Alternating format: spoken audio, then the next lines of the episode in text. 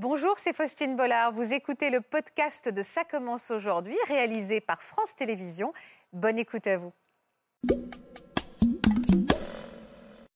Quand je vois le métro arriver, bah, je vais me dire, bah, si je pousse quelqu'un, euh, il y a tout le scénario qui va se dérouler dans ma tête. Je pense aussi à la famille de la victime, se dire qu'elle va être dans le deuil. Depuis vraiment petite, euh, j'ai ces phobies d'impulsion. C'est plus euh, la, peur, mais pas l'envie. C'est très souvent accompagné d'une crise d'angoisse, donc la boule au ventre, c'est très souvent une crise d'angoisse. Ça a commencé enceinte, je me voyais me défenestrer dès que j'étais en hauteur. Quand votre bébé est arrivé justement, est-ce que ça s'est calmé? Non, ça empirait. Bah, je me suis vue euh, me défenestrer avec elle ou la défenestrer. J'ai une petite fille. Euh. je suis restée quatre jours à la maternité en me disant euh, cette fenêtre, faut pas que je m'en approche. J'adore mon fils, c'est la prunelle de mes yeux, c'est tout pour moi. Est-ce que vous avez eu des, des pensées intrusives le concernant? Oh, énormément. C'est la, la, personne envers laquelle j'ai le plus de pensées et les plus violentes. On a vraiment peur que notre corps nous échappe et de commettre le geste alors que notre cerveau ne nous le dicte pas. J'étais euh, chez moi, euh, je regardais un film, j'ai eu des phobies d'impulsion. J'ai eu une phrase, euh, une phrase qui est apparue dans ma tête. Je vais me suicider par exemple.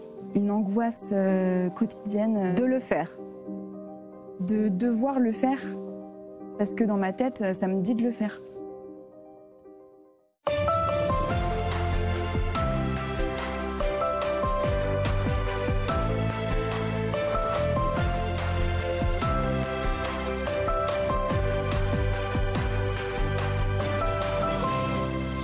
Bonjour à tous, quel plaisir de vous retrouver. Merci pour votre fidélité à Ça commence aujourd'hui. C'est un thème totalement inédit qu'on va aborder cet après-midi ensemble avec le professeur Laurent Carilla qui est avec nous. Bonjour Laurent. Bonjour Et nos invités qui nous ont rejoints. Bonjour Lise. Bonjour. Bonjour Léna. Bonjour. Bonjour Nathalie. Bonjour Et bonjour Maïder. Merci beaucoup d'être là.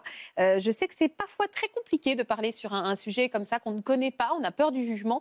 Euh, ça ne sera absolument pas euh, le cas aujourd'hui. Merci pour votre confiance. Je suis persuadée que vous allez pouvoir aider des gens qui nous regardent et qui vont peut-être décrypter ce dont elles souffrent, euh, puisque vous souffrez toutes les quatre de ce qu'on appelle des phobies d'impulsion.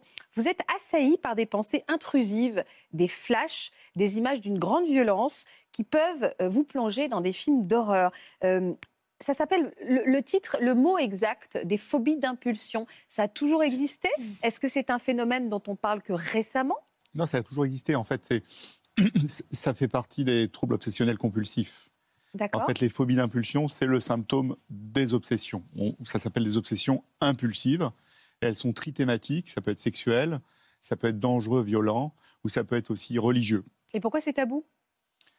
C'est tabou parce qu'on ne comprend pas ce qui se passe en fait. On est, on est envahi par ces pensées mmh. où, on se, on se, sent en danger, où on se sent en danger, enfin, où on met en danger l'autre alors qu'il ne va rien se passer et on est envahi par l'anxiété. Il va rien se passer, mais justement, on a un doute. C'est votre cas à toutes les quatre. Pourtant, c'est vous euh, qui avez décidé de venir témoigner. Vous nous avez toutes contactées. Pour quelle raison, Nathalie, c'est important d'être là? Déjà parce que j'ai jamais eu l'occasion d'en parler. J'en ai parlé à très peu de personnes. D'en parler, de faire connaître euh, cette phobie et de me sentir moins seule aussi. C'est, on le cache? On le dissimule, Alena Totalement totalement caché parce qu'on a peur que la personne en face ait peur de nous. Ah oui, c'est ça. Euh, surtout si on a des pensées envers elle, donc, euh, ou des images. Donc forcément, on cache. Parce que c'est totalement incontrôlable, hein, Heider. Ah, ça s'impose à vous. Hein. Totalement. C'est, ça prévient pas. C'est n'importe quand, euh, dans n'importe quelle situation, seul ou dans la foule, avec du monde, n'importe quand. Lise, on va commencer avec vous. Vous êtes envahie par quel genre de pensée au quotidien? Alors euh, moi, ça peut être... Euh, alors c'est surtout envers les autres maintenant. Donc euh, c'est-à-dire que moi, je prends le métro tous les jours pour aller travailler. Et en fait, quand je vois le métro arriver, bah, je vais me dire, bah, voilà, si je pousse quelqu'un... et il y a tout le scénario qui va se dérouler dans ma tête de bah, je vais finir en prison, ma famille va être dévastée. Ah, donc ça va loin, en fait. Ça va loin, ça va flash, bout du scénario. Ah, vous êtes allé au bout. Et, et, je pense aussi à la famille de la victime, se dire qu'elle va être dans le deuil. Pareil avec mon conjoint, si on cuisine ensemble et que j'ai un couteau, voilà, je me dis, bah en fait, euh, j'ai cette arme dans ma main d'arrêter une vie. Et qu'est-ce qui se passe si j'ai un coup de folie et que je passe à l'acte? Et voilà, pareil, je pense à mes beaux-parents. Euh, il y a toujours aussi cette peur de la prison qui revient. Je me dis, bah, je, vais, voilà, je vais finir en prison, je vais, je vais gâcher ma vie. Et, quand vous arrivez, par exemple, dans, le métro et vous vous vous avez un flash en vous voyant pousser quelqu'un. Mm. Et comme vous déroulez le scénario derrière, est-ce que ça dure longtemps? C'est-à-dire que c'est presque un moment d'absence qui dure longtemps? Ouais, c'est ça. C'est qu'en fait, c'est vraiment comme une sorte de. Je sais pas si on peut parler de déréalisation, mais c'est vraiment comme si j'étais plus là. Et en fait, euh, je me fais vraiment ce, film dans ma tête. Et, euh, et, alors après, ça dépend de mes. Si c'est un jour où avec, je vais l'oublier assez vite. Si c'est un jour sans, ça va me poursuivre au travail et ça peut me poursuivre dans la journée, euh, toutes ces pensées. C'est plus la, la, peur, mais pas l'envie. Il y a pas, il y a plus la peur de le faire. Voilà, il a plus d'envie de, de, de, le faire, mais c'est vraiment juste la peur. Donc la peur de devenir criminelle et dangereuse, la peur d'être dangereuse. Est-ce que c'est accompagné d'angoisse à ce moment-là, par exemple? Est-ce que vous sentez monter un peu une crise d'angoisse et paf, il y a ces flashs? Oui, oui. Ou est-ce que ça arrive n'importe quand, comme si ça tombait du ciel quoi? Non, non, c'est très souvent accompagné d'une crise d'angoisse, donc euh, la boule au ventre, euh, c'est très souvent une crise d'angoisse. Et est-ce que euh, vous arrivez aujourd'hui, euh, parfois on dit quand on a des pensées noires, j'ai le souvenir d'un psychothérapeute qui avait dit qu'il faut tout de suite penser euh, à un, paysage tout de suite très très beau pour comme si on mettait une photographie devant soi. Vous, vous avez des, techniques comme ça pour, pour tout de suite couper, ce, pas ce fantasme, hein, mais ce, quoi d'ailleurs Cette pensée, ouais, cette vision, voilà, merci. alors en général, j'essaye donc déjà de m'isoler. En fait, j'essaie déjà de prévenir le truc, donc je mets mes écouteurs ça m'aide à m'isoler. Et vraiment, quand je sens que je vois la rame arriver, je ferme les yeux, j'essaye de me couper ah du monde. Euh, mais après, voilà, c'est, moi, en tout cas, je, même, même en prévenant, je ne peux pas vraiment empêcher. Euh, et ça vous arrive tous les jours? Presque tous les jours, oui. Dans, tous les jours. Et toujours dans les mêmes conditions, c'est-à-dire le métro, par exemple Très souvent le métro, mm. ouais, où euh, je suis amenée souvent à prendre le train aussi. Donc pareil, euh, sur tous les trains à grande vitesse, euh, voilà, quand je les vois passer, c'est vrai que j'ai cette... Est-ce que vous êtes agoraphobe? Vous avez un problème avec la foule? Est-ce que vous avez... on va dire, fouillé dans cette piste-là, c'est-à-dire d'avoir un vrai problème de stress qu'avec les transports? Oui, alors j'ai eu, j'ai eu des, des, problèmes d'agoraphobie, effectivement. Maintenant, ça va mieux. donc je ne pense pas que ce soit vraiment lié. Ouais, mais c'est la première fois que vous en parlez? Euh, aussi publiquement, oui, j'ai vaguement évoqué le sujet avec, euh, avec ma maman, avec ma grand-mère, avec qui je suis très proche, mais, euh, mais c'est vrai qu'on en parlait un peu ensemble tout à l'heure, on a toujours la peur que, que les gens aient peur, en fait. Les gens, en fait, que les gens se disent que c'est une envie cachée. C'est ça. C'est ça. C'est ça. Hein. Mm. Surtout quand on se dit, c'est difficile d'avouer qu'on peut avoir une telle violence en soi, en mm. fait, mm, même si elle n'est pas en vous, euh, mais je, comprends euh, le questionnement que ça pose. Euh, vous avez toujours eu ça Oui. Toujours, même dans votre petite enfance Dans mon, ma petite enfance, j'ai vraiment des flashs de moi à 6-7 ans, déjà en train de me dire, bah voilà, j'ai, je sais pas, un couteau et je, peux, je peux tuer mes parents en fait, et je, voilà, et qu'est-ce qui va se passer pour moi? J'ai aussi, j'ai aussi eu des phobies d'impulsion, comme j'habitais à l'étage. Euh, de me dire si je me jette et voilà de projeter ça sur le deuil de mes parents, de mes grands-parents. Euh. donc depuis vraiment, depuis vraiment petite, euh, j'ai ces phobies d'impulsion. En quoi ça vous limitait dans votre vie à cette époque-là? Ça avait quoi comme conséquence sur votre quotidien? Alors c'était très très souvent des crises d'angoisse. Donc chez moi le soir dans mon lit parce que j'ai toujours eu ce côté protecteur envers mes parents. Donc je voulais pas qu'ils voient ma détresse. Mais j'ai depuis très longtemps, j'ai eu ces, crises d'angoisse énormes. Euh, quand j'étais euh, dans ma chambre, euh, je me tapais la tête contre les murs pour arrêter ces crises d'angoisse. Enfin, voilà, ça a vraiment provoqué des crises d'angoisse assez, assez fortes. Ça s'est aggravé à l'adolescence? Oui, ça s'est aggravé parce que donc mes parents sont séparés, donc ça a été aussi pareil une épreuve assez difficile. et puis il y a eu quelque chose qui s'est ajouté, c'est-à-dire que moi j'étais adolescente pendant les attentats de Charlie Hebdo et de, bah, du Bataclan. Et là, en fait, euh, j'ai eu cette euh, phobie de devenir terroriste. En fait, euh, je me suis dit voilà, si j'adhère à leurs idées, si je prends un camion que je me fais sauter, voilà, c'était c'était vraiment devenu une, obsession en fait, et je voulais plus entendre parler de terrorisme, je voulais plus entendre parler, voilà, c'était vraiment devenu obsessionnel. Il y a quand même toujours l'idée de la mort, l'idée de la, oui. c'est sûr, c'est toujours une grande violence. Mm. C'est, c'est, c'est déjà, est-ce qu'on est d'un tempérament anxieux? Est-ce qu'il y a des gens qui naissent anxieux ou est-ce que l'anxiété est la conséquence, on va dire, de traumatisme ou d'un schéma de vie euh, Ou est-ce qu'on on a de l'anxiété euh, naturelle, enfin innée? On a de l'anxiété naturelle et innée, mais, mais euh, après, c'est comment on l'exprime. Là, elle est surexprimée et handicapante, en fait. Mm. Le, fond de, de l'histoire ici, c'est l'angoisse. Il y a une angoisse. Et ces obsessions, elles sont source d'angoisse. Et pour lutter contre ces obsessions, on peut se faire des petits rituels, ce qu'on appelle des compulsions. Je ne sais pas si vous avez des petits rituels, vous récitez des prières, vous, des chiffres, ou bien vous avez un, comportement à chaque fois que vous avez ces idées. Si vous l'aviez, vous, vous mettez le casque, vous fermez les yeux. Et, ça, c'est ça, c'est handicapant sur, dans la vie quotidienne. En fait, c'est on lutte en permanence contre son anxiété. Il y a une histoire de contrôle là-dedans, de, de oui, c'est ça. J'arrive pas à m'exprimer, mais vous allez peut-être pouvoir mieux le faire que moi, Nathalie. Totalement. Oui, moi j'ai peur que mon corps m'échappe. Parce que dans ces, dans ces, dans ces phobies, euh, dans ces, c'est ça, des phobies d'impulsion? Oui. La phobie d'impulsion, c'est pas un trouble phobique. C'est une obsession. Ce nom.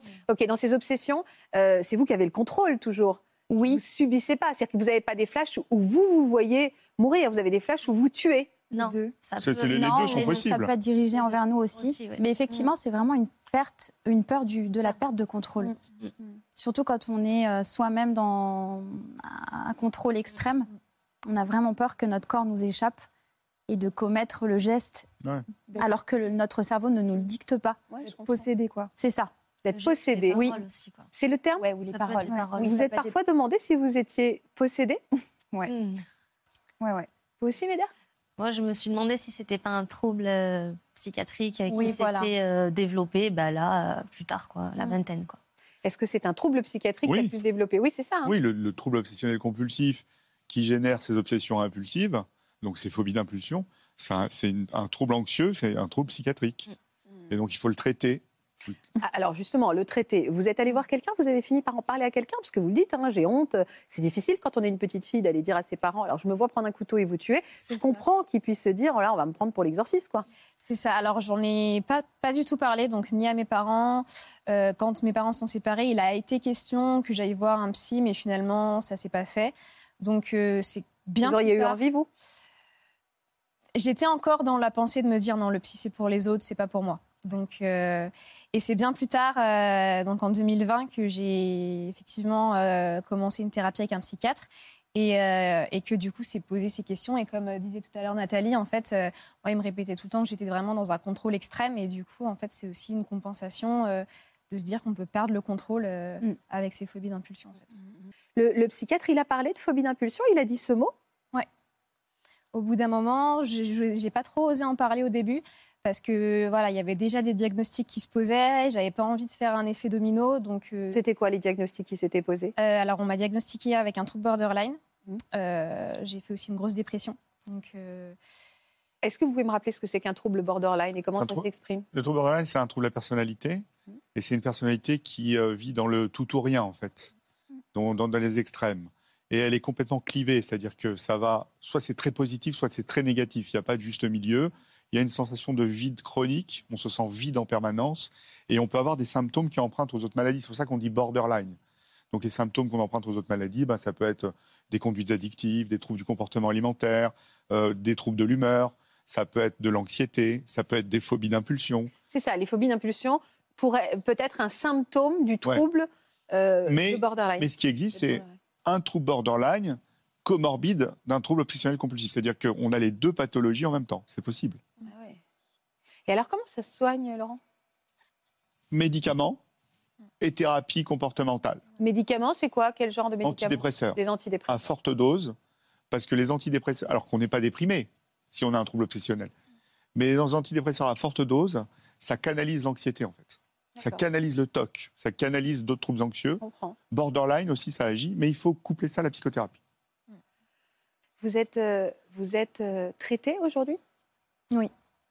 Et vous prenez les médicaments dont a parlé Laurent? Je prends des antidépresseurs, des stabilisateurs de l'humeur, des neuroleptiques euh, pour l'anxiété, parce que j'ai été donc addict aux, aux, benzodiazépines, donc aux, aux, anxiolytiques en fait. donc maintenant, je ne peux plus en prendre. donc je prends des neuroleptiques à la place, qui sont assez handicapants dans la vie de tous les jours, parce que c'est très fatigant.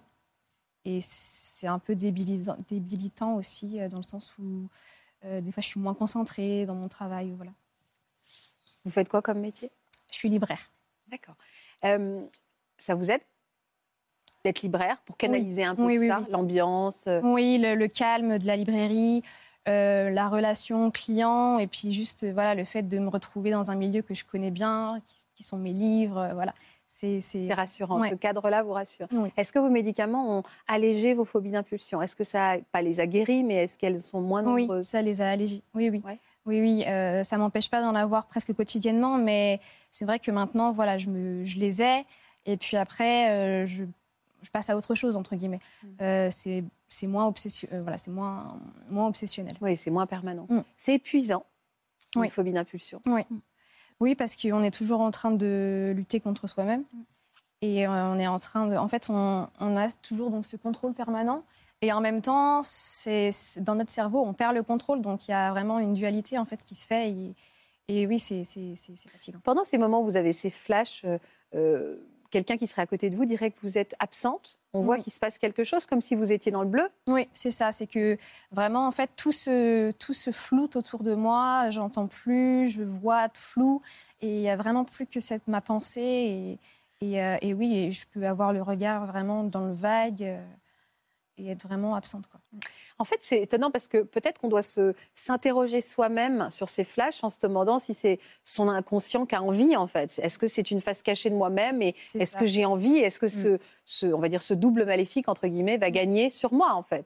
Est-ce que c'est un désir que je cache? Non, et c'est vrai, je mm. comprends que même ça mette la zizanie dans, dans son propre raisonnement. C'est obsédant et, et anxiogène, donc... Mm. Euh, c'est terrifiant. Il faut, oui, il faut, il faut lutter contre... Il faut arriver à à, casser cette anxiété. Et souvent, on est un peu dépersonnalisé, c'est-à-dire qu'on a l'impression que son corps sort de son corps et on se voit de l'extérieur pour voir mais qu'est-ce qui se passe? Mm, mm, mm. Vous avez euh, donc aujourd'hui mis en place des rituels. Vous en avez, vous, euh, Léna, des, rituels? Euh, J'en ai eu. J'en ai moins. quand c'est arrivé, parce que ça fait, moi, ça fait 8 ans, 7 ans que ça a commencé. Oui. je sais pourquoi ça a commencé, je sais quand ça a commencé. Ça a commencé avec euh, ce dont on parlait, la dépersonnalisation. Donc je me sentais en dehors de mon corps. Et donc je faisais des crises d'angoisse. Parce que je ne comprenais pas. C'est une sensation très étrange. Et puis euh, j'avais une phrase clé en fait euh, dans ma tête. C'était quoi? Trois mots passent au-dessus. il fallait que je me dise que mes mains, ce sont mes mains. Euh, Allez vous réancrer dans votre corps. Ouais, et puis bah, comme j'étais en cours à l'époque, dès que je prenais un stylo, que j'écrivais, ok, donc c'est ma main qui a pris le stylo, euh, j'ai écrit, quand je marchais, c'est mes jambes marchent. et c'était ça toute la journée. Euh. Alors, vous allez m'expliquer un petit peu, euh, parce que vous me dites c'est un mm. événement très précis. Je sais à quel moment il y a quelque chose qui s'est passé dans ma tête. D'abord, on va, on va faire plus ample connaissance, Léna, à travers des images qui retracent votre vie de petite fille et d'adolescente jusqu'au moment où. Léna naît en 1996 en Bretagne. Entourée de son frère et de ses cousins, elle grandit dans une famille plutôt aisée et s'ouvre très jeune à différentes activités. Elle pratique le judo, un sport dans lequel elle a du mal à s'épanouir car l'idée de faire du mal aux autres l'angoisse. Mais aussi, ça donne à la pâtisserie avec sa grand-mère, une activité en revanche qu'elle adore. À l'âge de 6 ans, ses parents se séparent, mais elle garde le sourire et arrivée à l'adolescence, elle est une jeune fille épanouie et entourée qui profite de la vie. Mais quelques années plus tard, après deux ans d'une relation instable avec un jeune homme, Lena est soudainement envahie par des pensées angoissantes.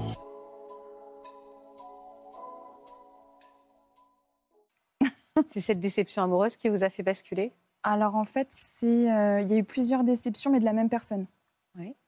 Et puis, euh, donc c'était à répétition, à répétition. Le classique, euh, un coup il veut, un coup il veut plus. Et moi, je disais oui tout le temps. Donc, insécurité totale, quoi. Voilà. Et puis, euh, de peur, je me disais, je vais rien dire comme ça, je garde un peu des petites miettes. Et c'est mieux que rien. Et alors, le premier symptôme, ça a été quoi? Donc, j'étais en cours, en cours d'économie. Et j'ai un camarade qui fait une blague complètement stupide. Et en fait, tout le monde rigole.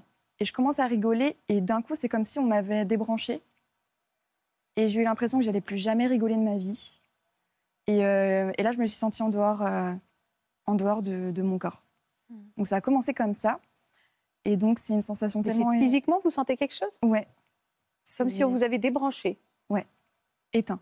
Éteint la lumière. Et c'est comme c'est une sensation de vide? C'est un, comme un. Je dis ça souvent, mais comme un frisson, mais dans la tête. Comme la chair de poule, mais dans la tête. Qui vous éteint d'un coup Ouais. Pendant un cours d'économie Ouais. Et est-ce qu'il y a une crise d'angoisse qui est associée? Après, oui, c'est venu. Parce que du coup, ça partait pas. C'est resté comme ça. Donc je me sentais. vous êtes resté comme ça dans, dans, le, dans, le, noir, quoi. Ouais. Mais vous avez pu continuer votre journée? Bah oui, du coup j'ai bah, continué puisque j'étais en cours. Mais j'ai continué, j'étais comme un robot en fait. Je continuais parce qu'il fallait continuer et il fallait pas que quelqu'un me trouve bizarre. Et vous êtes revenu à votre état normal? Euh, Quelques mois plus tard, ouais. Quelques mois plus tard? Ouais. C'est-à-dire que vous êtes resté dans cet état second pendant quelques très long, très long. Euh, et, pendant cette période-là, c'est là où vous avez eu vos premières phobies d'impulsion? C'est venu euh, après, que après que ça se soit terminé. J'ai eu les phobies d'impulsion. Donc il y a eu ces, ces quelques mois, six mois, vous vous êtes pas senti vous-même en fait? Ouais, ça a duré 4-5 mois. Je me sens que j'avais des douleurs énormes au ventre comme si on m'avait enlevé euh, un. Vous avez arraché. Euh, et, pourquoi? Qu'est-ce qui s'est passé au bout de quatre mois pour que vous redeveniez dans votre état normal? Je crois que je me suis remis avec quelqu'un. Ah oui. C'était ça. Mais une fois que c'était terminé, bah, ça revient. Quand est-ce que sont apparues alors ces premières phobies d'impulsion? Alors j'étais euh, chez moi, je regardais un film, donc j'étais tout seul dans mon canapé, classique. Et d'un coup, j'ai eu une phrase une phrase qui est apparue dans ma tête. C'était quoi cette phrase? C'était euh, euh, Je vais me euh, suicider, par exemple. Qui est apparue comme ça? Ouais, c'est une phrase. Comme vous, vous, la voyez cette phrase ou elle, a résonné dans votre tête? Au début, elle résonne et ensuite il y a les images. Et c'était quoi ces images? C'était tout le temps avec le même objet. C'était tout ce qui était tranchant, couteau. Et ça vous, ça vous donnait envie de le faire? Ah Non, bah non, j'étais justement, euh, c'était euh, euh, une angoisse quotidienne. De le faire De devoir le faire. Parce que dans ma tête, ça me dit de le faire. Donc. Eh, est-ce que. Alors, ça me rappelle une émission qu'on avait fait euh, mais certainement, vous êtes interrogé du côté de la schizophrénie. je me suis dit, euh, ouais, c'est ça, vous oh, êtes ça je suis schizophrène ou je suis bipolaire ou je suis. Euh, non, c'est pas ça. Alors, c'est pas du tout tarée, la même chose, hein, déjà. Juste, est-ce qu'on peut revenir sur ce qu'est la schizophrénie et qui n'a rien à voir avec la bipolarité Et pourquoi vous dites tout de suite, ça n'est pas ça? Non, non, là, là c'est clairement, on est dans le registre anxieux. Après, il y a peut-être d'autres éléments, il faudrait parler un peu plus longtemps, mais mm. il y a ce long syndrome de dépersonnalisation avec la déréalisation un petit mm. peu. Donc ça, c'est très anxieux, mais on pourrait très bien se dire c'est un début de schizophrénie, ça. Oui. Mais bon. Mais euh, ça, s'estompe. La schizophrénie, c'est des symptômes où on est complètement dissocié. La pensée et, euh, les comportements sont dissociés. On est dissocié au niveau des émotions. Par exemple, on peut avoir, des, avoir un événement grave et nous, on va rire. Vous voyez, c'est une dissociation. On est à, chaque côté, à côté de la plaque, quoi pas à côté de la plaque, mais à chaque fois, on est en décalage. Euh, on est en décalage. Il y a deux mondes, il y a deux mondes en fait, émotionnel, psychique, physique, etc. Et bipolaire, non, bipolaire, c'est les troubles de l'humeur. C'est soit on est up, soit on est down euh, au niveau émotion, au niveau euh, humeur, quoi. C'est-à-dire qu'on est super excité ou super déprimé. Là, c'est pas le cas. Mais on peut être un peu déprimé avec un certain nombre de dépersonnalisations. C'est pour ça que c'est très très complexe. Mm. Et s'installent ces, ces pensées intrusives de je vais me faire du mal à moi-même il faut la suite maintenant. Mm. Oui, oui, oui. Alors, vous avez pensé à la schizophrénie, parce que pour moi, la schizophrénie, et pardon de vous reposer la question, Laurent, mais la schizophrénie, c'est en effet cette les gens entendent des voix qui les poussent à faire quelque chose. J'ai l'impression Oui, mais c'est dans un cortège de symptômes. D'accord, c'est dans un autre cortège de symptômes. Il y a des hallucinations, mais il y a d'autres choses. D'accord, donc là, ce n'est pas le cas. Mm. Donc, vous vous êtes posé la question, vous vous êtes interrogé sur cette piste-là. Est-ce que je ne suis pas en train de devenir schizophrène? Oui. Je me souviens, j'étais dans ma salle de bain, je me dis, oh purée, ça se trouve, euh, ça se trouve, ça y est, je le je suis, euh, je suis malade, quoi. Mm. Et je me voyais, bah, que ce soit dans la voiture ou pas, je me dis, mais qu'est-ce que ça ferait si je fonce dans ce mur? Est-ce que ça va arriver? Je me demandais si les gens autour de moi étaient, étaient vrais ou est-ce que j'existe vraiment? Est-ce que les gens sont des vrais gens? C'est ça, la... ouais. Ça, c'est la déréalisation. Alors, j'ai du mal à comprendre ce que c'est que la déréalisation. La, déréalisation, c'est le monde qui vous entoure vous paraît bizarre. Mm. C'est pas, c'est pas le, c'est tout est bizarre autour. C'est ça. Ouais. C'est hyper euh, angoissant. Vous voyez ou pas ça, ouais. Tout est étrange et tout, ouais, subit tout, quoi. Ouais, c'est pas le monde euh, auquel je suis habitué. Je comprends pas ce monde qui m'entoure et je me pose des questions sur le monde qui, qui m'entoure. Par exemple, euh, cette tasse, mm. c'est pas une tasse, par exemple. Ouais. Ou par exemple, est-ce que si je renverse ce verre d'eau, est-ce qu'il va vraiment il va s'arriver quelque chose. Il peut avoir et il peut arriver quelque chose. Et là, à ce moment-là, et cette question, pardon, est bateau, vous n'avez pas de vous, vous n'arrivez pas à reprendre le dessus pour vous dire, mais je, pars dans un délire. Pardon, je caricature, hein, ce n'est pas des mots médicaux, mais, mais euh, euh, si vous arriviez à passer au-dessus de ça, de passer au moment de ces angoisses et de ces visions? Non, parce qu'au bout d'un moment, je faisais des crises d'angoisse, c'est parce que du coup, j'en pouvais plus. Et comme euh, personne n'était au courant, et personne n'est au courant. Vous l'avez dit à personne? Non. Là, c'est la première fois que vos proches vont comprendre ce que vous vivez Oui. Et pourquoi c'est important de le faire alors? Bah parce que euh, comme il y a les explications euh, d'un professionnel, ils vont savoir que. Ouais, on va dire que vous allez être pris au sérieux. Bah, c'est surtout qu'ils vont être, euh, ils vont peut-être avoir moins peur. Parce que vous avez peur de leur faire peur. Bah oui, oui. Mais mm. vous êtes suivi? Non. J'ai commencé un, un, coaching en développement personnel en septembre dernier. Et c'est cette coach-là, du coup, qui m'a dit que j'avais les phobies d'impulsion parce qu'elle connaissait le sujet. Et elle m'a dit euh, Ouais, ouais, le truc des couteaux, c'est hyper classique, euh, t'inquiète. Euh. Mm. Et elle m'a dit. D'ailleurs, est-ce que, pardon, est-ce qu'on est tous capables à un moment ou à un autre de faire une phobie d'impulsion? Est-ce qu'on est tous capables tout d'un coup de voir un couteau et de s'imaginer, et puis après on revient à soi et on passe à autre chose? Des pensées intrusives. Oui, c'est ça. On, on, peut tous avoir des pensées intrusives, et c'est. Moi, je déteste ce mot, mais ça peut être. C'est normal. D'accord. On peut se dire je marche, euh, je sais pas, je fais une promenade et il y a du vide dans une, sur une montagne, il y a du vide et je me vois me jeter. Tomber, voilà, d'accord, ok. Bon, je me vois tomber. C'est pas très grave. Ça devient, quand c'est handicapant et invalidant socialement, c'est là, où, on se dit. Mm. Par exemple, les femmes enceintes, mm. en postpartum, elles peuvent faire des phobies d'impulsion. La peur de faire mal, elles peuvent avoir la peur de faire mal à leur bébé on va en parler. Il y a ces éléments. Euh, est-ce que euh, ça c'est euh, autour de ces symptômes-là, notamment cette phrase-là, elle est revenue cette phrase plusieurs fois? Ah oui, c'était tous les jours, toutes les secondes. Et c'est pour ça que vous avez mis en place le passe dessus, passe dessus? Bah, Du coup, cette phrase passe au-dessus, elle est arrivée en même temps que la phrase négative, on va dire. C'était le même chemin, sauf que comme c'était positif, je l'ai gardé et je l'ai prise en compte, celle-ci. Et vous avez eu d'autres symptômes, d'autres troubles qui se sont développés, d'autres euh, euh, tocs Je dirais que j'ai maintenant un comportement qui a changé. Dans quel sens? Dans le sens où euh, maintenant, tout ce qui est question de karma et tout ça, moi j'y crois à fond. Je me dis que si je fais un truc de mal, je vais me faire ramasser après. C'est dur de vivre comme ça avec une épée de Damoclès au-dessus de la tête. Vous voulez être une personne bien du coup, et je de faire que du bien. Bah, Du coup, c'est ça. Donc maintenant, je me mets des barrières qui ne me correspondent pas. Je comprends pas.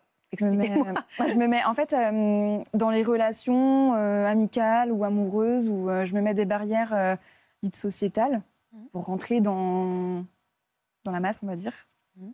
Et je fais tout pour ne pas en sortir. Sauf Vous lissez C'est ça, sauf que ça ne me correspond pas, parce que moi, je suis quelqu'un d'assez ouvert et choses comme ça. Donc, dès que je sors un peu, je vais avoir une vague de culpabilité fois mille. Ouais.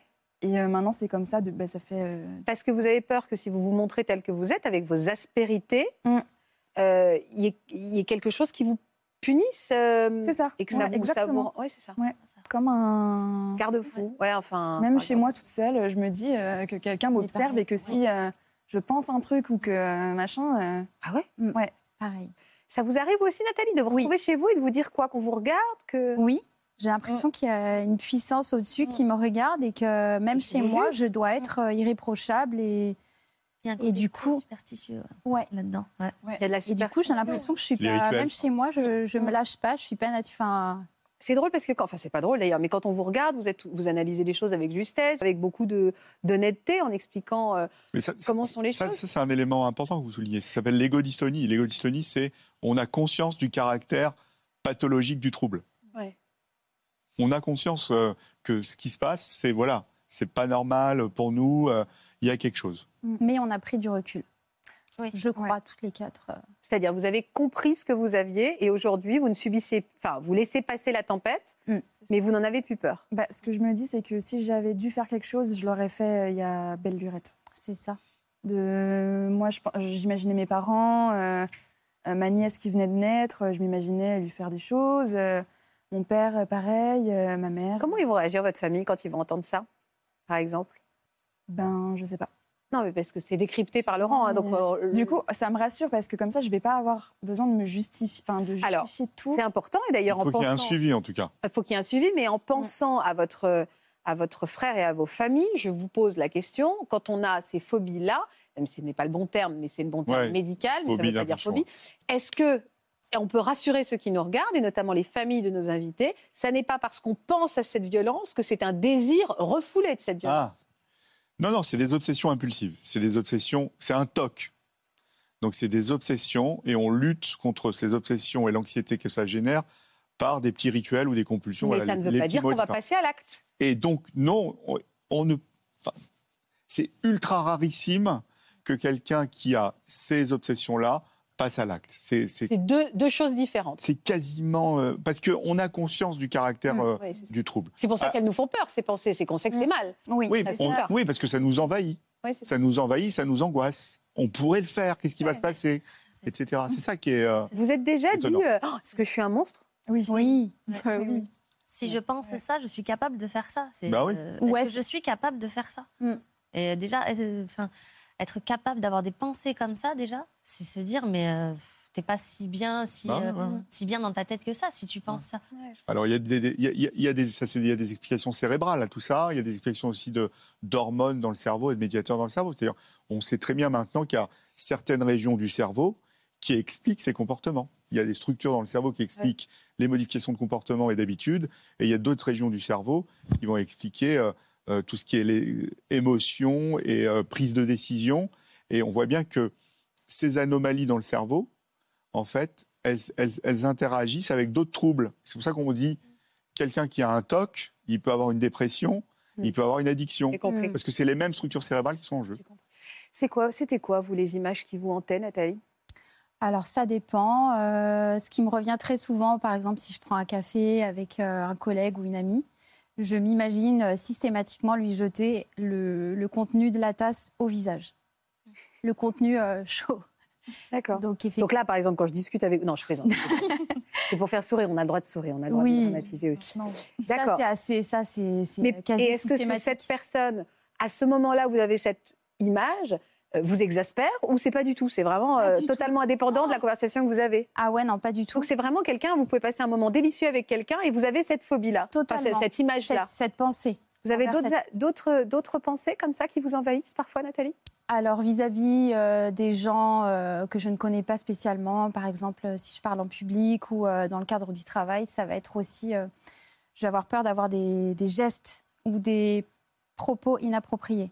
C'est-à-dire? Ben, de dire des grossièretés euh, ou des propos à caractère sexuel ou me mettre à faire n'importe quoi, euh, monter sur la table, danser. Euh. Là, vous pourriez ressentir ça sur ce plateau. Oui, je pourrais. Voilà, c'est des choses tout le temps à caractère immoral. C'est ça, voilà, c'est immoral. Immoral. C'est de la violence. Là, ce serait plutôt de la violence pour vous, quoi. Ce serait surtout. Oui. Ouais.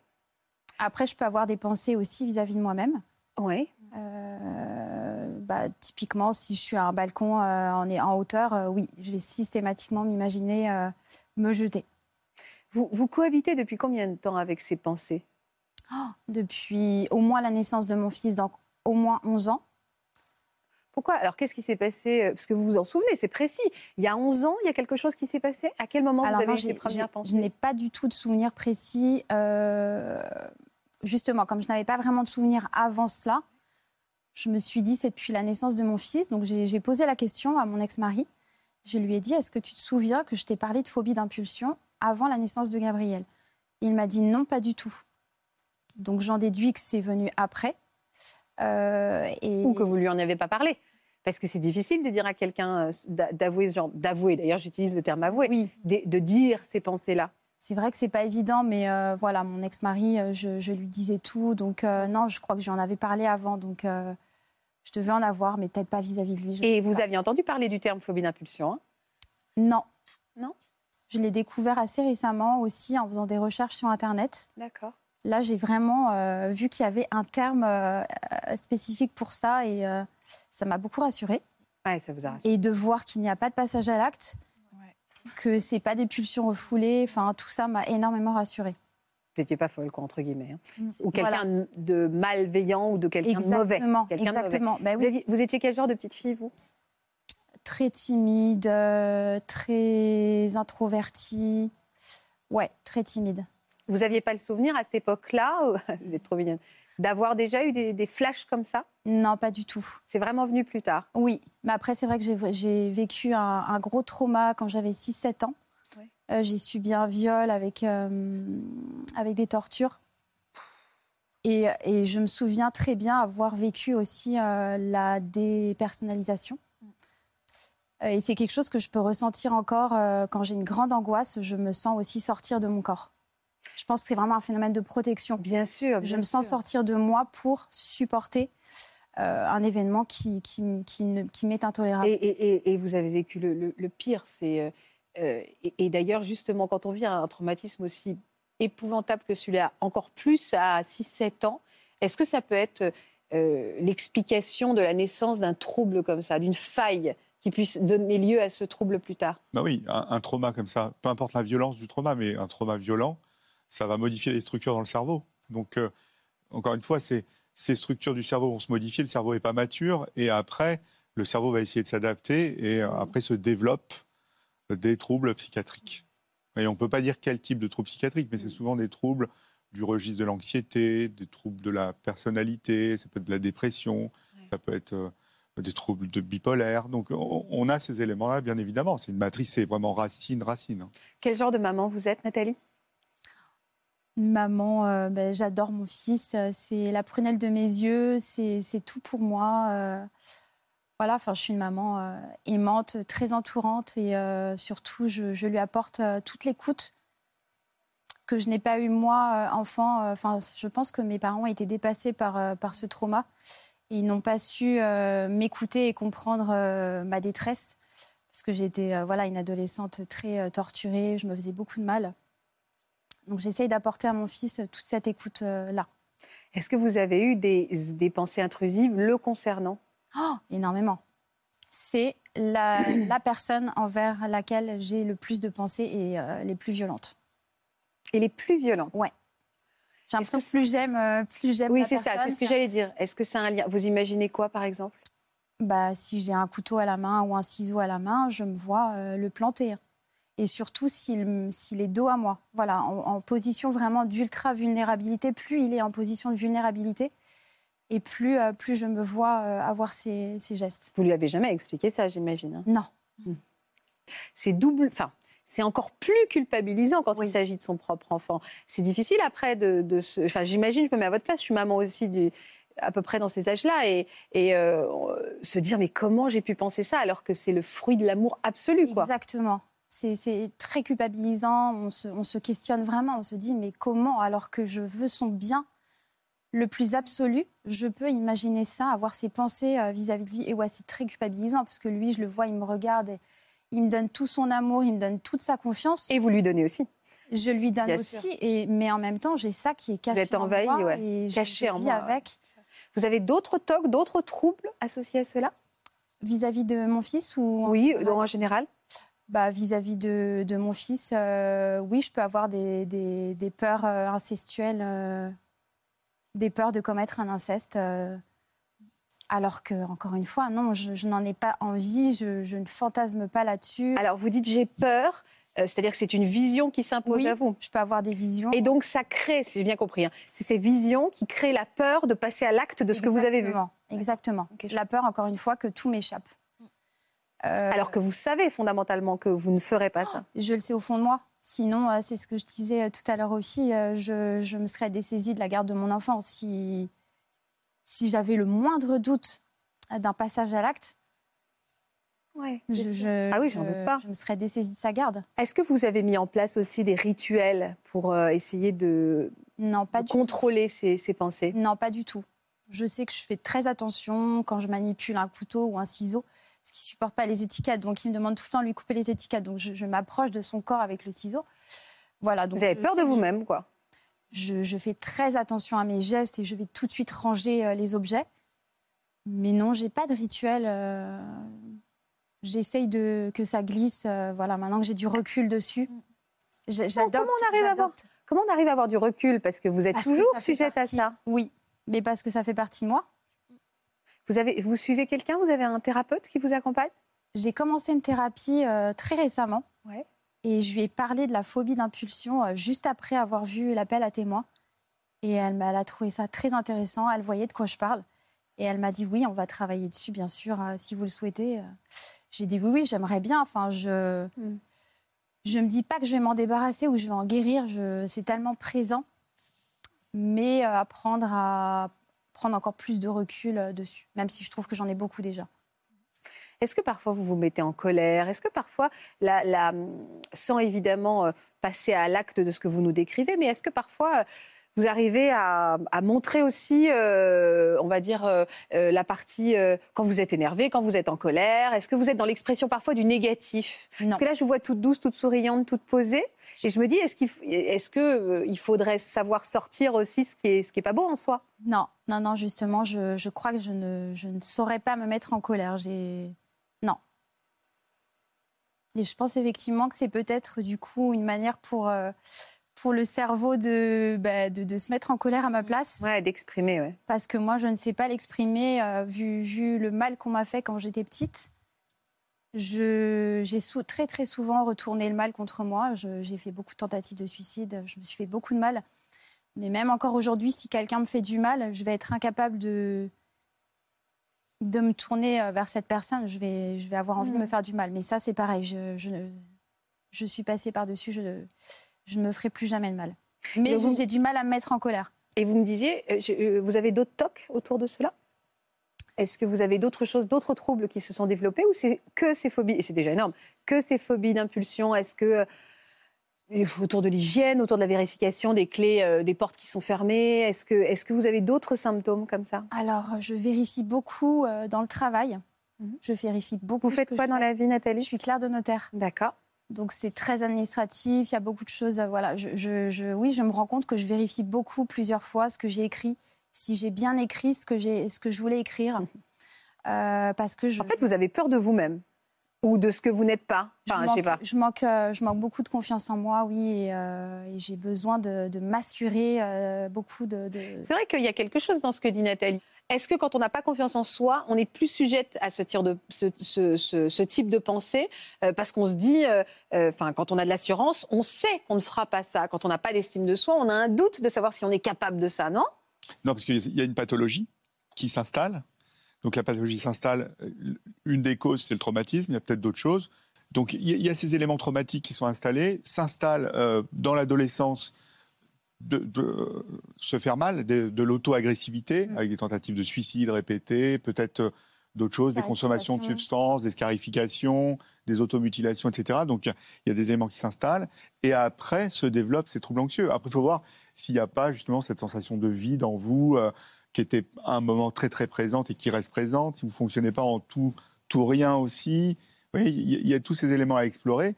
Et l'estime de soi, elle est forcément altérée avec ce traumatisme.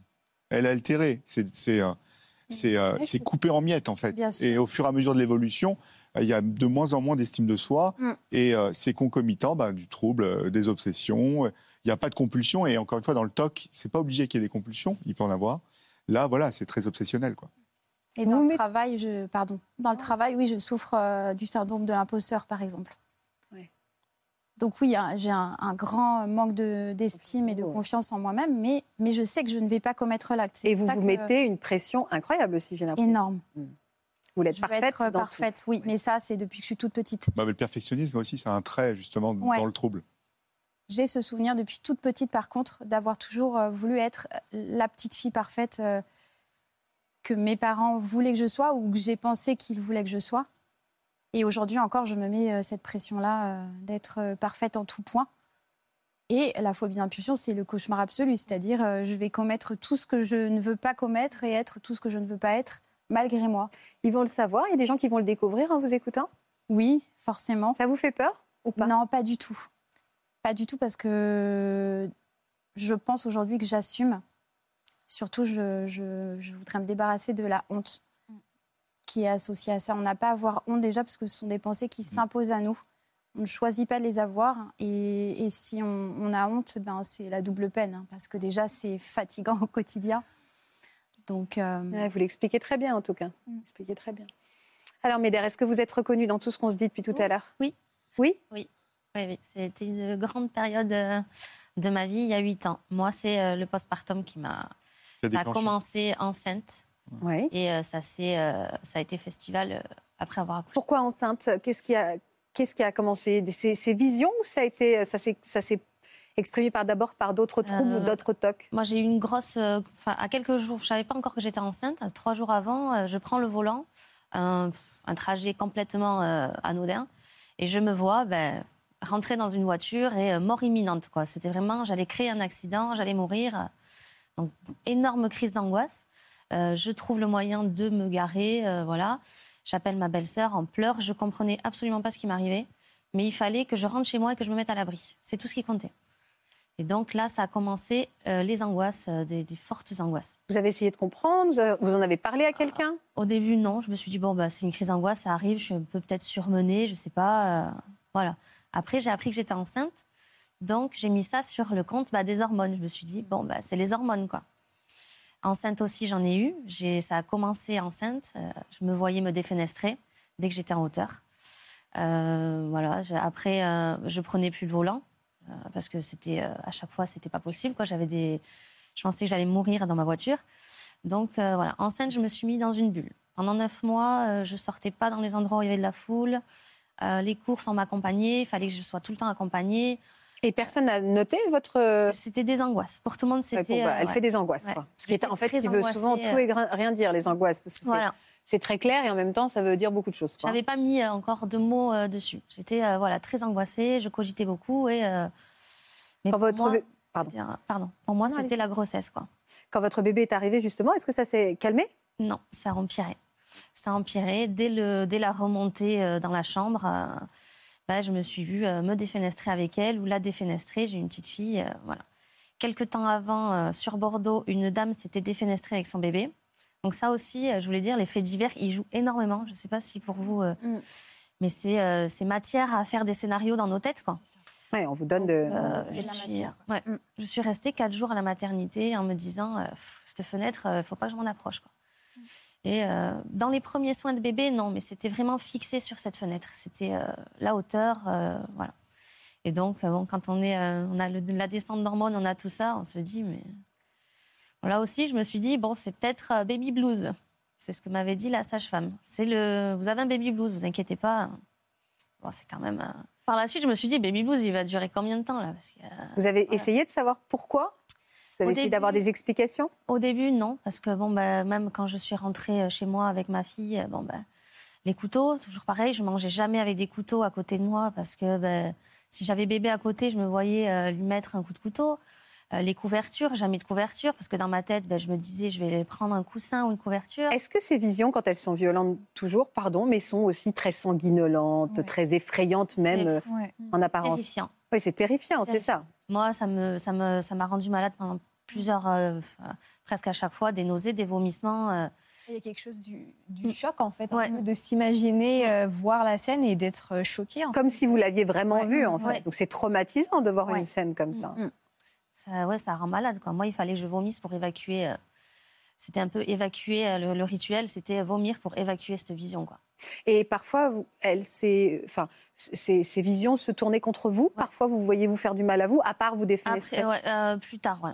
Parce que vraiment, au début, euh, quand j'ai eu ma fille, c'était vraiment concentré sur ma fille. Et euh, plus tard, oui, c'était sur moi, euh, me suicider, partir voilà, contre un mur, contre faire un face-à-face avec. Ah, ça, c'était à maternité. Mmh. Donc, ça a commencé déjà là. Et votre. Vous lui en avez parlé à son papa ou vous avez peur qu'il ait peur? Non, pas du tout. Mmh. J'en ai pas parlé. À personne. c'était des angoisses, c'était voilà, le baby blues peut-être. Quand ma fille a eu elle avait à peu près trois semaines, en euh, j'ai essayé d'en parler à ma maman. je lui ai dit, euh, j'ai peur de, lui, enfin, de mal faire. Mais euh, je voulais dire, en fait, j'ai peur de lui faire du mal. Mais je n'arrivais pas. ouais, il fallait. Vous attendiez qu'elle saisisse la perche, peut-être. elle n'a pas trop compris. Elle m'a dit, si tu te sens, tout en bienveillance, vraiment très, très gentiment, si tu te sens pas capable, je la prends, je vais t'aider. Et cette phrase a résonné en moi comme, bah, tais-toi, parce qu'on va te l'enlever. Si, si tu parles, on va t'enlever ton bébé. Donc euh, j'ai attendu, j'ai attendu. Euh, j'ai créé mon quotidien autour de, ces phobies, donc un périmètre en voiture, euh, m'occuper de ma fille. Après, un autre de mes rituels, c'était à chaque fois que j'avais une vision ou une angoisse concernant ma fille, je la prenais avec moi, je m'en occupais Et je me disais, c'était ma façon de dire, tu lui feras rien parce que mmh. tu l'aimes, donc tu lui feras rien. Donc voilà, j'ai organisé tout mon quotidien comme ça jusqu'à ces trois ans et demi, quatre ans. Et alors, qu'est-ce qui, s'est passé quand elle a eu quatre ans? Euh, vers ses 4 ans, elle allait euh, faire 4 ans, euh, donc je l'ai amenée à l'école maternelle. Je me suis retrouvée à la maison toute seule. Et j'ai eu une phobie d'impulsion où clairement, bah, je me voyais sous la douche m'ouvrir les veines. Donc c'était une période de grande souffrance parce que j'en pouvais plus. Au bout d'un moment, je pense qu'on a la coupe pleine de ces images. Hein. On en a... Si on vous met tous les jours des visions d'horreur devant vous, je pense qu'au bout d'un moment, vous allez... Ah, vous pétez un plomb, ouais. Voilà, donc j'ai eu cette phobie de, de, de me suicider sous la douche. Sauf que ben, euh, dans cette phobie-là, pour une fois, euh, elle m'a sonné, mais pas comme une phobie, comme euh, une échappatoire. Comme une envie. ben, au moins, ça, c'était légèrement une envie. À et là, du coup, j'ai vu la différence et je me suis dit non, non, non. là, c'est en train de se transformer. Tu vas pas y arriver toute seule. Donc, il faut te faire aider. Donc, je me suis fait aider. J'ai vu un psy. Comment il a réagi déjà? Est-ce que vous avez été entendu? Est-ce que c'est quelque chose qu'on connaît? C'est connu les phobies d'impulsion Bien sûr. Mais j'avais cherché un petit peu avant euh, sur Internet pendant ces trois petites. Enfin, Vous tapez quoi sur Internet dans ces moments-là? Il faut avoir le courage. Enfin, euh, Au début, j'avais pas trop le courage de taper, mais euh, bon, après, je me suis dit, bah, peur de faire du mal à mon enfant, quoi. Oui, c'est dur parce que quand on le pose sur le papier en tapant, mm. on, voit ça. pour le coup, on se rend compte de ça. il faut faire attention à Internet aussi. Hein. il, il faut faire attention. Mauvaise information. Parce qu'après. Il y a plein de, conneries. Mais voilà, sur quand j'ai tapé peur de me faire du mal, peur de faire du mal à mon enfant j'ai vu euh, des témoignages aussi et qui expliquaient bon, déjà qu'il n'y avait pas de passage à l'acte, donc ça c'était euh, énorme. Que souvent bah, c'était euh, sur les personnes qu'on aime le plus, que ça se fixe évidemment, parce que sinon. voilà. Et que oui, il y a des techniques pour, pour se faire soigner. Parce que, soigner, non, mais il y a des techniques Accompagner. pour vivre avec. Parce que... Et alors, il vous a aidé à vivre avec? Alors, comment vous avez mis en place ces techniques?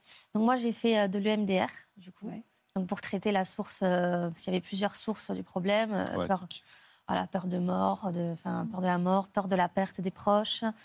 Euh, voilà. Après, je suis aussi très dans le contrôle, donc il faut que j'apprenne à déléguer et ne pas contrôler. donc voilà, il a fallu. Et ça vous a aidé? Beaucoup, énormément. Et vous avez, vous avez moins d'images aujourd'hui? J'en ai presque plus. J'ai fait presque deux ans de thérapie. Et les seuls qui me restent, donc c'est la hauteur, parce que toujours euh, sauter dans le vide ou euh, voilà, et en voiture aussi, euh, me mmh. mettre soit dans l'eau, partir d'un pont, sauter d'un pont en voiture. Mais ça, c'est lié bon, à des phobies de hauteur, donc des vraies phobies. Donc elle me, ma psy m'a dit bon, c'est pas, si je pousse un peu, j'y arrive quoi. Si je, si moi je prends les devants de prendre la voiture et de le faire, je vais le faire, il va rien m'arriver quoi. Et on vous a donné des, des médicaments? Non, j'ai refusé tout traitement médicamenteux. Pourquoi? Parce que je voulais pas de médicaments. C'est euh, voilà, c'est chacun. Euh, voilà, je respecte qui qui prennent euh, des médicaments, mais mon médecin traitant m'avait proposé à l'époque, je vous mets sous anxiolytique. J'ai dit non, non. Je voulais m'en sortir seule. Et j'ai pris le temps, j'ai fait plusieurs choses. J'ai fait du yoga, j'ai fait la thérapie, j'ai fait de l'art-thérapie, j'ai trouvé plein de des séances de méditation, j'ai trouvé plein de choses. Et puis je me forçais, surtout je me forçais quoi. Enfin se forcer non, mais je contrais mes, mes idées en, m'occupant de ma fille, en sortant en voiture, en toujours essayant d'élargir le périmètre en voiture, en faisant. Euh, je peux, j'ai une vision avec un couteau, bah tiens, je vais manger euh, à côté de ma fille avec un couteau. Voilà, mais il se passe rien. Mm. C'est la désensibilisation, quoi. Voilà. Et encore aujourd'hui, en voiture, sur les ponts, bon, c'est un, un, truc un petit peu sensible. Mais ben, c'est de moins en moins. Conditionné avant. Ben, je me conditionne et puis quand j'y suis, je roule bien doucement en me disant regarde, il y a rien. Donc passe, il y a rien, il y aura rien. J'ai réussi à faire ça. Ah ouais, donc c'est vraiment un contrôle, enfin pas un contrôle, mais une vigilance. Ouais. Euh, pour contrôler ces visions, c'est ça, ou vous mettre dans des situations de contrôle pour ne pas potentiellement vous mettre en danger. Après, euh, voilà, nos visions sont horribles parfois, des pensées, ouais. elles sont horribles, mais d'un autre côté, ça des pensées, pas des ouais, voilà, des visions, des pensées. Euh, mais ça nous pousse à faire. Euh, moi, je sais que ma fille, ça m'a poussé. Euh, je fais au mieux, je me suis occupée au mieux, toujours répondre à tous ses besoins, faire le bien. voilà, le karma, on fait le bien autour de nous parce que voilà. Mais ça nous pousse à être, à donner le meilleur de nous-mêmes parce que voilà. Deux questions. Est-ce que quelqu'un d'entre vous a déjà fait preuve de violence? Indépendamment de ces, de ces pensées-là Est-ce que vous avez déjà eu des gestes de violence? Envers moi-même, oui. Vous aussi, envers moi, les tarifications, les tentations de suicide, Envers les autres, euh, Ça m'est arrivé quand j'étais petite, parce que je ne sais pas s'il y avait déjà cette prédominance du trouble borderline, mais j'avais une, une très, euh, beaucoup de difficultés à gérer ma colère. Et euh, c'est vrai que quand j'ai été voilà, vraiment petite, 6-7 ans, euh, et que, je ne sais pas, quelqu'un n'était pas d'accord avec moi, je pouvais la prendre et la secouer vraiment. Enfin, voilà, c'était... c'est jamais arrivé jusque, jusque à vraiment une violence extrême, mais voilà, à, ma hauteur, c'était déjà. Qu'est-ce que vous auriez envie de dire à des gens qui nous écoutent et qui vont se reconnaître? Bah, que on peut vivre avec déjà, ouais. que qui feront rien en fait. On n'est pas fou, on n'est pas folle. Ne pas hésiter à, en parler. Ah, pas en parler. Mm. En parler pour déjà se, sentir moins seul. Après, il faut savoir à qui on en parle parce que les gens qui font des raccourcis en disant euh, ah oui moi aussi euh, je, si quelqu'un m'énerve j'ai envie de le tuer non non non c'est pas, pas j'ai envie donc euh, ça, ça, ça peut contrarier encore plus. Mm. Mais en parler à des personnes de confiance, Mm. Euh, et, surtout à déculpabiliser. Et... Pas que les gens aient peur de nous. Oui. Et peur de... Se faire suivre par un... un, il, y a, quatre femmes aujourd'hui, mais ça touche autant les hommes. Hein. Ça touche autant les hommes, oui. C'est le même ratio. C'est le même ratio. Les femmes prennent plus facilement, on va dire, la parole. Elles, sont plus dans l'introspection. C'est plus facile d'en mm. parler. Et puis alors, est-ce que ça fait doublement peur Un homme violent fait encore plus peur qu'une femme violente? Peut-être qu'ils ont peur dans leur métier d'être. C'est peut-être que ça sera encore plus difficile d'accepter un potentiel jugement extérieur. Je sais pas. Il faut être suivi. Ouais. Il y a des traitements. Ça se stabilise. C'est une maladie qui est chronique. Ça se stabilise et on peut vivre avec sereinement. Merci. Ça se reproduit pas non plus parce que, enfin, pour ma part, en tout cas, j'ai eu une deuxième grossesse. Euh, ça a pas du tout. Euh, ça a été ma hantise que ça revienne mm. et ça n'est pas revenu. Parce que vous avez, vous avez été bien, bien soignée. Mm. quand j'ai appris que j'étais enceinte une deuxième fois, là, j'ai mis du temps justement à avoir un deuxième bébé. Et quand j'ai appris que j'étais enceinte, euh, je me suis dit bon, ben, je rappelle ma psy parce qu'elle est toujours là, disponible pour moi quand même. Et je reprends un rendez-vous en cas. Et elle m'a dit non, mais ça, ça reviendra pas. Donc c'est pas parce qu'on a eu, voilà, si c'est bien soigné, je pense que on peut y arriver. Quoi.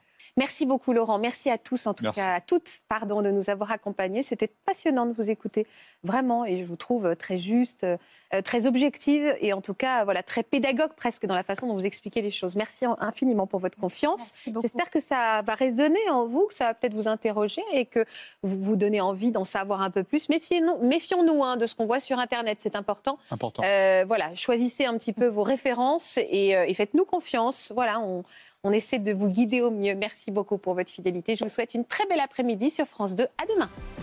Vous aussi venez témoigner dans Ça commence aujourd'hui.